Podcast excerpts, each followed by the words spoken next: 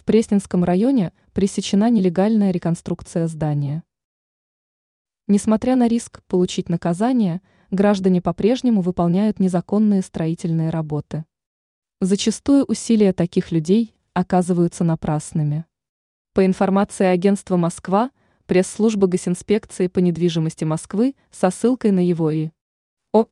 Начальника Боброва Ивана Владимировича сообщила о пресечении реконструкции здания, которая проводилась незаконным путем.